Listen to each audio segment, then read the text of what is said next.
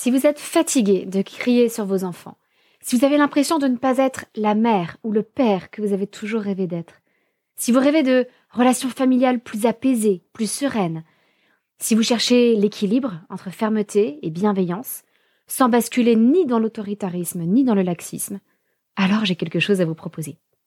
Les jeudis soirs, du 16 mai au 27 juin, j'organise un atelier de parents en ligne, en tout petit groupe.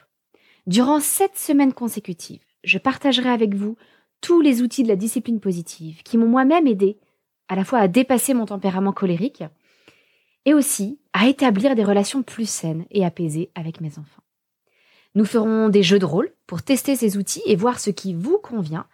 Nous réfléchirons ensemble pour trouver des solutions à vos problèmes parentaux et nous nous encouragerons mutuellement tout au long de ce parcours. Tout se passe sur Zoom. Vous pouvez donc participer à l'atelier tranquillement depuis chez vous sans payer une babysitter. C'est parfait pour les parents solos qui n'ont pas forcément un relais facile à la maison et pour encourager les couples à participer à deux, eh bien, j'offre l'inscription à l'atelier au deuxième parent. Alors rejoignez-nous vite, les places sont limitées et les inscriptions ne seront possibles que jusqu'au dimanche 5 mai pour nous laisser le temps de vous envoyer votre colis de bienvenue avec tout ce dont vous aurez besoin pour l'atelier. Moi, j'espère vous retrouver très vite dans un groupe aussi extraordinaire que ceux des dizaines et des dizaines de parents qui ont déjà participé à des ateliers comme celui-ci et qui en sont tous sortis tellement plus serein. C'est simple. On a un taux de satisfaction de 100%. Toutes les infos sont sur la page d'inscription de l'atelier que vous retrouverez dans les notes de votre épisode. Alors bonne écoute et à très bientôt.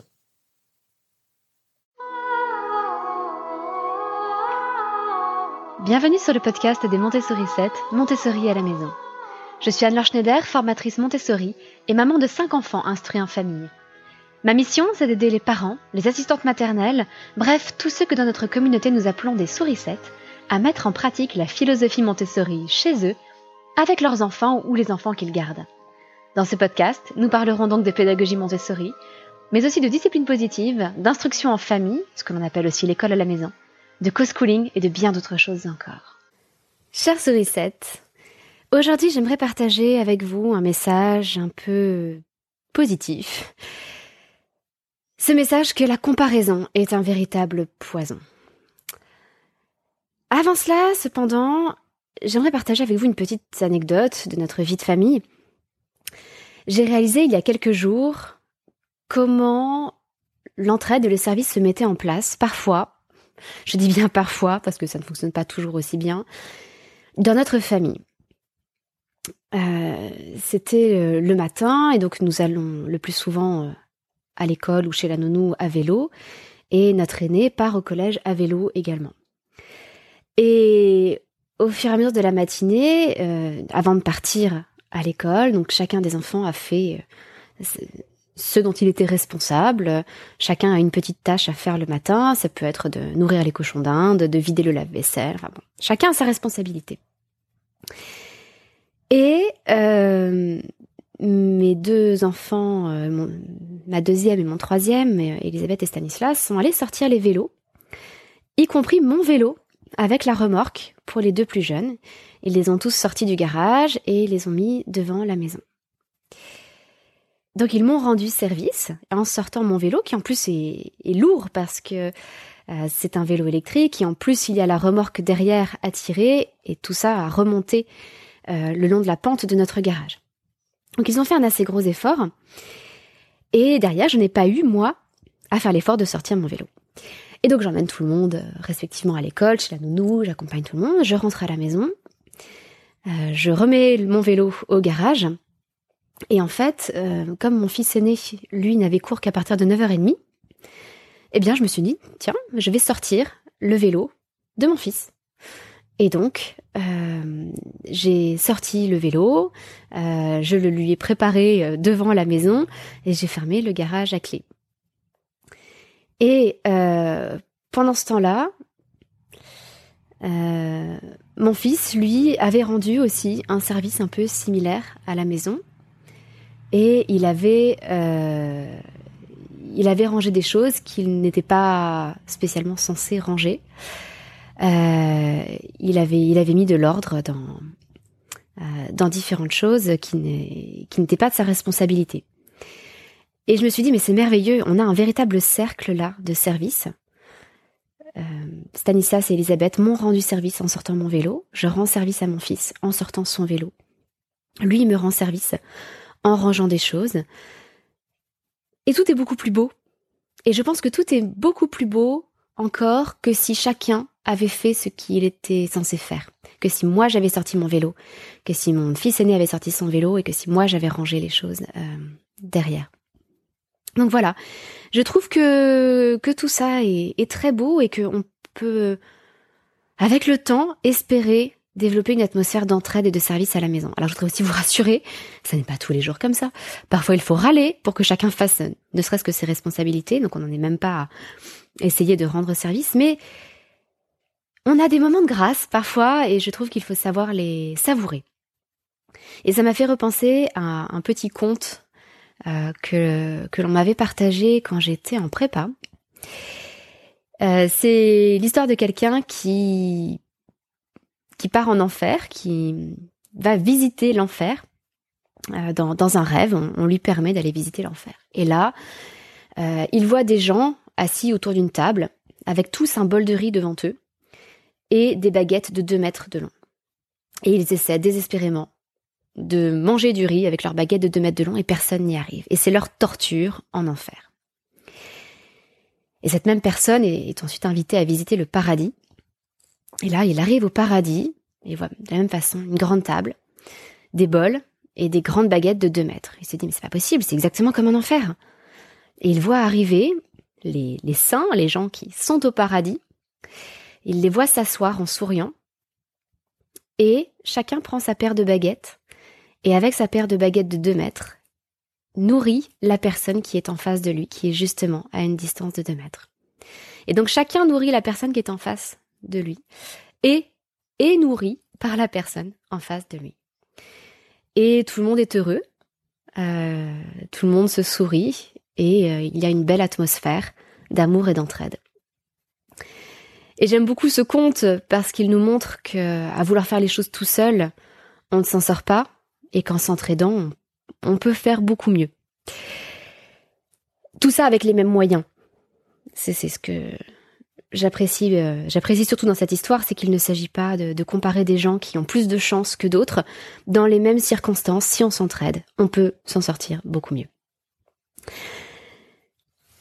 Alors j'espère que euh, que nous pourrons à la fois dans nos familles créer cette atmosphère d'entraide et de service, et aussi entre parents, entre Montessori 7 déjà, et entre parents de manière générale, que nous pourrons nous entraider plutôt que de chercher à nous dévaloriser ou à nous, juger les uns les autres. Et je sais que c'est parfois tentant de juger les autres simplement pour se rassurer soi-même. Mais c'est le thème que je voudrais aborder avec vous aujourd'hui, ce jugement, dans un sens comme dans l'autre, qu'il s'agisse de mal juger les autres ou de les mettre sur un piédestal, ce jugement est nocif, pour les autres évidemment, mais pour nous aussi.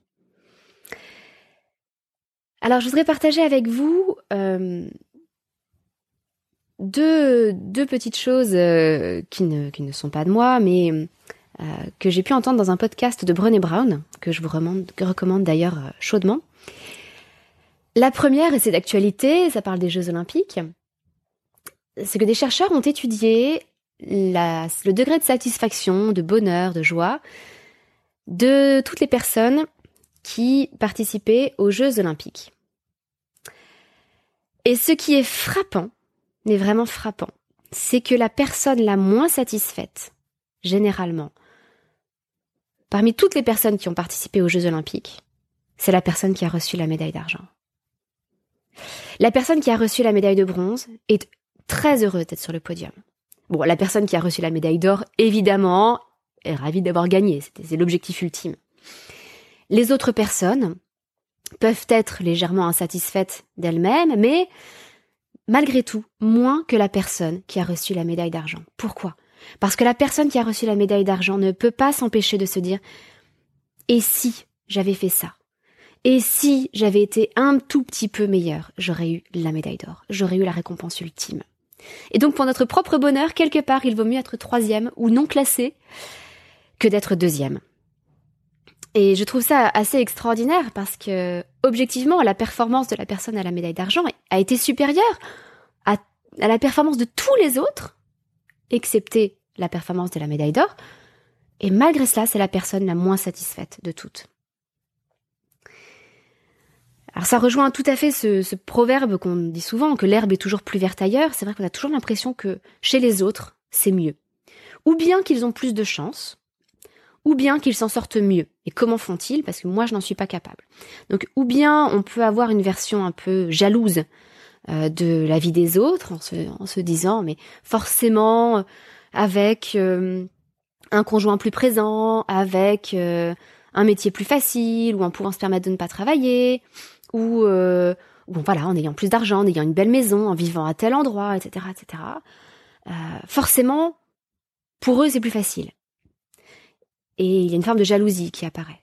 Ou alors une forme de comparaison dans l'autre sens, où on se dit, euh, au lieu d'en vouloir aux autres personnes qui auraient une chance que nous, nous n'avons pas, nous pouvons en arriver à nous mépriser nous-mêmes en disant mais c'est pas vrai, euh, ils sont dans la même situation que nous, et moi je ne m'en sors pas, pour moi c'est difficile. Est-ce que je suis une mauvaise mère? Est-ce que je suis euh, moins moins bien que moins bien que tous?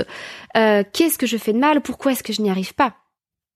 Et on se dévalorise totalement. Euh, lors, lors de l'un des ateliers de parents que, que j'ai facilité, euh, lors des, des, présentations, une maman a, a partagé avec nous qu'elle qu'elle ne se sentait pas une bonne mère en ce moment, qu'elle avait l'impression d'être nulle et, et que c'est aussi pour ça qu'elle participait à l'atelier de parents, qu'elle voulait euh, qu'elle voulait faire mieux, mais que vraiment elle avait cette presque cette honte d'elle-même, donc cette culpabilité en tout cas, de ne pas faire aussi bien qu'elle l'aurait voulu, et, elle se sentait une mauvaise mère. Et je demandais à, aux personnes qui avaient déjà, qui s'étaient déjà senties à un moment nul, qui avaient déjà eu l'impression, au moins une fois dans, leur vie, d'être de mauvais parents et, d'être absolument lamentable de lever la main. Bien tout le monde dans l'atelier de parents, y compris moi, peut-être même moi la première, nous avons levé la main. Et je crois que ça a été un moment assez fort, à la fois pour la maman qui avait partagé ça et pour toutes les autres mamans qui ont levé la main, parce que c'était un atelier où il n'y avait que des mamans. Hein. Il aurait pu y avoir des papas. Je pense que le résultat aurait été le même. Les papas aussi auraient levé la main. Le... Je pense que c'est beau de prendre conscience que oui, nous sommes tous dans le même bateau et que on peut avoir l'impression que l'herbe est plus verte ailleurs, mais il faut relativiser les choses. Et les réseaux sociaux, de ce point de vue-là, sont évidemment un danger. Et, je sais qu'on en parle beaucoup, qu'on dit souvent qu'il ne faut pas croire tout ce qu'il y a sur les réseaux sociaux, mais c'est vrai, c'est très vrai. Évidemment, les réseaux sociaux sont une version euh, filtrée de nos vies, où l'on présente souvent ce qu'il y a de meilleur dans nos vies. Euh, même si on observe parfois des, publications un peu plus vulnérables, etc. Euh, personnellement, ce que j'aime le moins, ce sont les publications pseudo-vulnérables. C'est-à-dire les publications qui se veulent euh, déculpabilisantes et qui en, fait me font culpabiliser encore plus. Par exemple, vous voyez des, il y a un petit peu la mode du l'image sur Instagram et la réalité. Et on voit donc des influenceuses euh, publier leurs photos de euh, magnifiques cuisines ou salons euh, impeccables et la photo de trois tasses qui traînent dans l'évier pour dire mais en fait la réalité c'est ça, c'est que ma cuisine n'est pas impeccablement rangée mais que je cache les casses, les tasses dans l'évier avant de prendre ma photo. Mais ça me fait encore plus culpabiliser parce que chez moi quand la cuisine est en bazar, c'est pas parce qu'il y a trois tasses dans l'évier, c'est pas ce que je considère être un bazar, pardon, mais soyons un peu réalistes. Et, c'est vrai que je n'ai pas encore trouvé le courage de partager euh, certaines de, photos de, de nos pièces, euh, de certaines pièces qui peuvent être très en bazar, bien au-delà de trois tasses dans l'évier. Ou alors, euh, on voit des photos de salon et puis on prend la photo d'un petit coin du salon pour montrer la réalité, où la réalité, c'est une chaise haute mise dans le coin, euh, et puis euh, puis cinq ou six jouets rangés dans une caisse. Pardon, mais ça, ça n'est pas du bazar. Euh, ça, c'est c'est simplement qu'on a caché la présence d'un bébé dans, dans ce beau salon impeccable. Mais ça n'est pas ça n'est pas du bazar. Enfin, on n'a pas le même référentiel en tout cas dans le domaine. Donc ça reste encore difficile, je trouve, d'être vulnérable et de se déculpabiliser quand on voit ce qu'il y a sur les réseaux sociaux. Mais au-delà de ça, au-delà du fait qu'il s'agit d'une version filtrée de nos vies, le problème c'est que sur les réseaux sociaux, nous allons suivre des personnes qui ont à cœur certaines choses. Par exemple, peut-être qu'on va suivre euh, le compte d'une maman qui est à fond sur le zéro déchet, qui va partager toutes ses astuces et nous montrer que ces déchets de l'année euh, pour une famille de, de 5 tient dans un petit pot euh, de 10 cm de haut. Je ne caricature pas, hein, c'est littéralement le genre de choses qu'on peut voir sur Internet. Alors forcément, on se dit, waouh, c'est super, et j'aimerais absolument faire ça. Et à côté, on va suivre le compte d'une maman qui vous partage tout ce qu'elle fait en termes d'éducation, d'instruction de ses enfants, les activités qu'elle leur propose, etc. Et on se dit waouh, j'aimerais bien faire ça et, j'arrive pas à, le faire. Et on voit à côté le compte d'une maman qui coud euh, toutes sortes de vêtements à ses enfants, etc., etc. Et en fait, on met dans notre tête un idéal absolument inatteignable où il faudrait qu'on soit à la fois parfaite pour l'instruction de nos enfants, parfaite pour euh, leur coudre soi-même euh, leurs propres vêtements, parfaite pour faire des petits repas sains et équilibrés à tout le monde, parfaite pour le rangement, le ménage, la décoration ou les travaux de sa maison, parfaite, mais dans tous les domaines. Sauf que chaque personne qu'on suit a un domaine de prédilection. Si vous suivez euh, ce que je peux partager sur les réseaux sociaux à travers les Montessori 7, je partage ce qui tourne autour de l'éducation et de l'instruction. Mais je vous le dis tout de suite, je ne couds jamais de vêtements à mes enfants. Euh, j'essaie de cuisiner et de leur, faire des repas sains, mais encore hier soir, euh, on a mangé une brandade de morue surgelée. Et en termes de zéro déchet, bah, j'ai ouvert quatre boîtes en carton avec quatre emballages plastiques de brandade de morue surgelée que j'ai simplement mise au four. C'est ça ma vie aussi. Euh, on ne peut pas imaginer tout faire à la perfection. Et malheureusement aujourd'hui, on se, on se donne à nous-mêmes ces objectifs que, que personne n'attend de nous. Vraiment, hein. Euh, je crois qu'aucun autre parent ne vous jugera, bon, à part vraiment des abrutis, hein, pardon, mais autant le dire, des personnes qui, jugent pour ça, euh, ce sont des abrutis.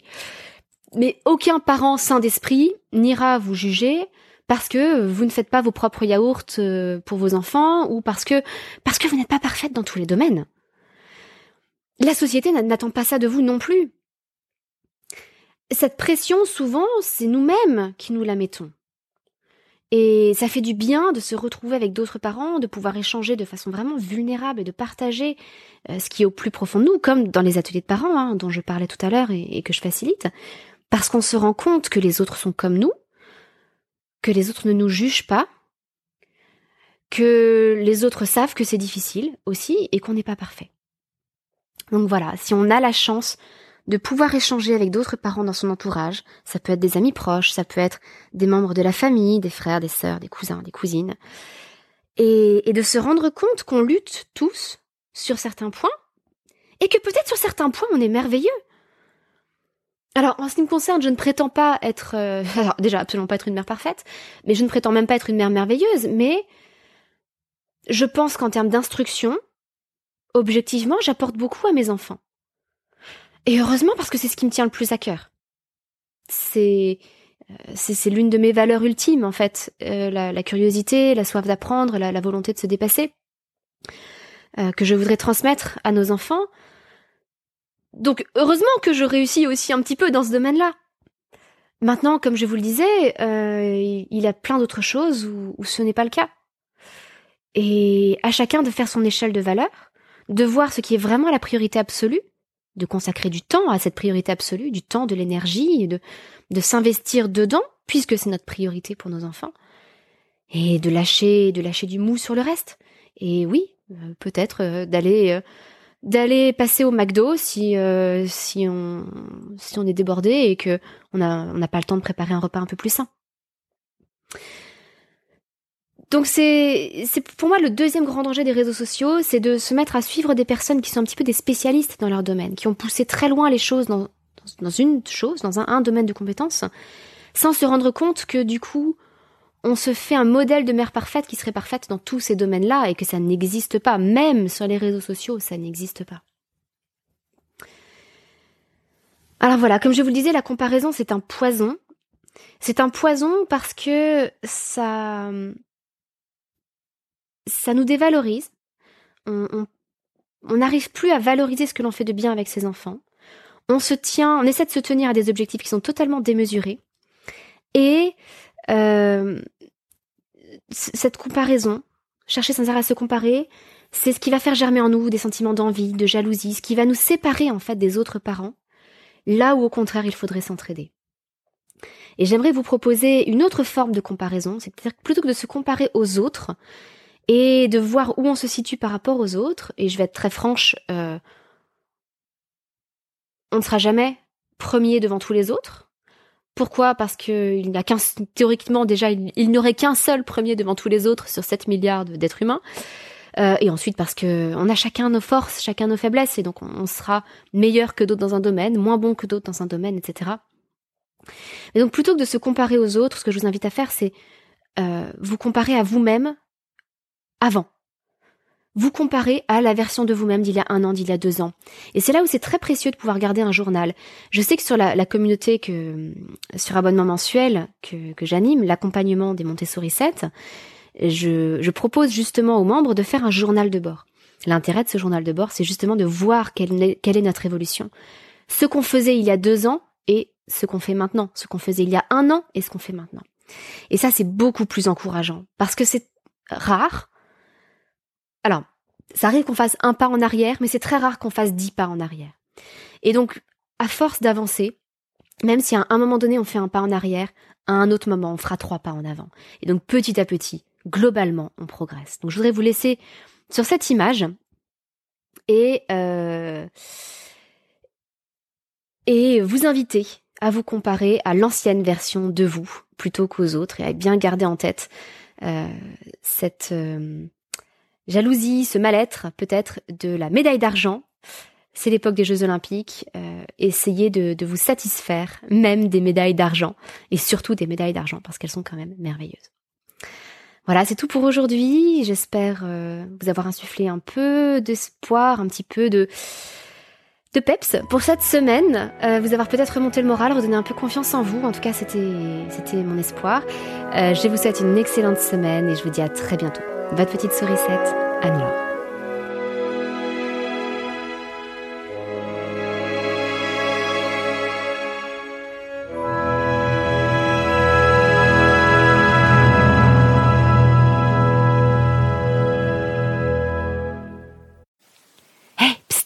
N'oubliez pas que vous n'avez que jusqu'au dimanche 5 mai pour vous inscrire à notre prochain atelier de parents en discipline positive sur Zoom.